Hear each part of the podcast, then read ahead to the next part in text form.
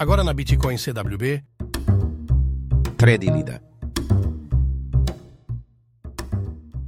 Resumo sobre Ordinals e Inscriptions. Sempre houve a motivação de usar o Bitcoin como plataforma de tokens criptoativos, que aproveitassem as vantagens do sistema base incensurável, descentralizado e antifrágil. Já em 2012, havia a ideia de rastrear alguns satoshis e tratá-los de maneira especial, como esta chamada de Colored Coins. Separa-se uns sats colorios de maneira que fiquem diferentes dos demais, e cada um passa a ser tratado como um ativo à parte. Muitos projetos surgiram implementando essa ideia, o Vitalik era um dos entusiastas, até resolver fazer seu próprio sistema. Um projeto desses que ainda existe é o USDT. Começou em 2013, como uma segunda camada chamada Omni.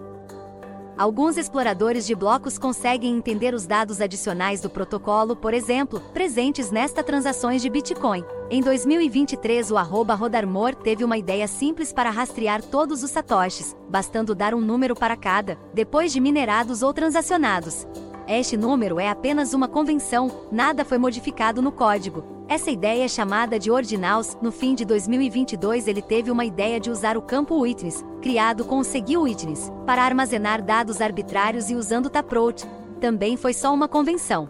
Esse método é conhecido como inscriptions. Apesar de o Bitcoin não ter sido feito com esta motivação, sempre foi possível escrever dados arbitrários na blockchain o Satoshi foi pioneiro escrevendo a manchete em um famoso jornal americano. E como os campos das transações são apenas conjuntos de bytes, é possível codificar nelas qualquer tipo de arquivo digital. Basta dividir o arquivo em muitos pedacinhos e usá-los como outra coisa. Um pedaço de 20 bytes pode virar um endereço e é possível fazer uma transação depositando satoshis em milhares de endereços. Atenção! Esta thread é bem extensa e detalhada. Aqui temos um trecho apenas. Verifique o restante no Twitter Narcélio.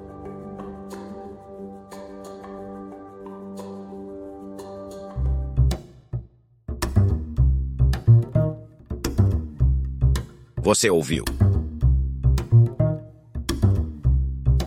Trade Lida.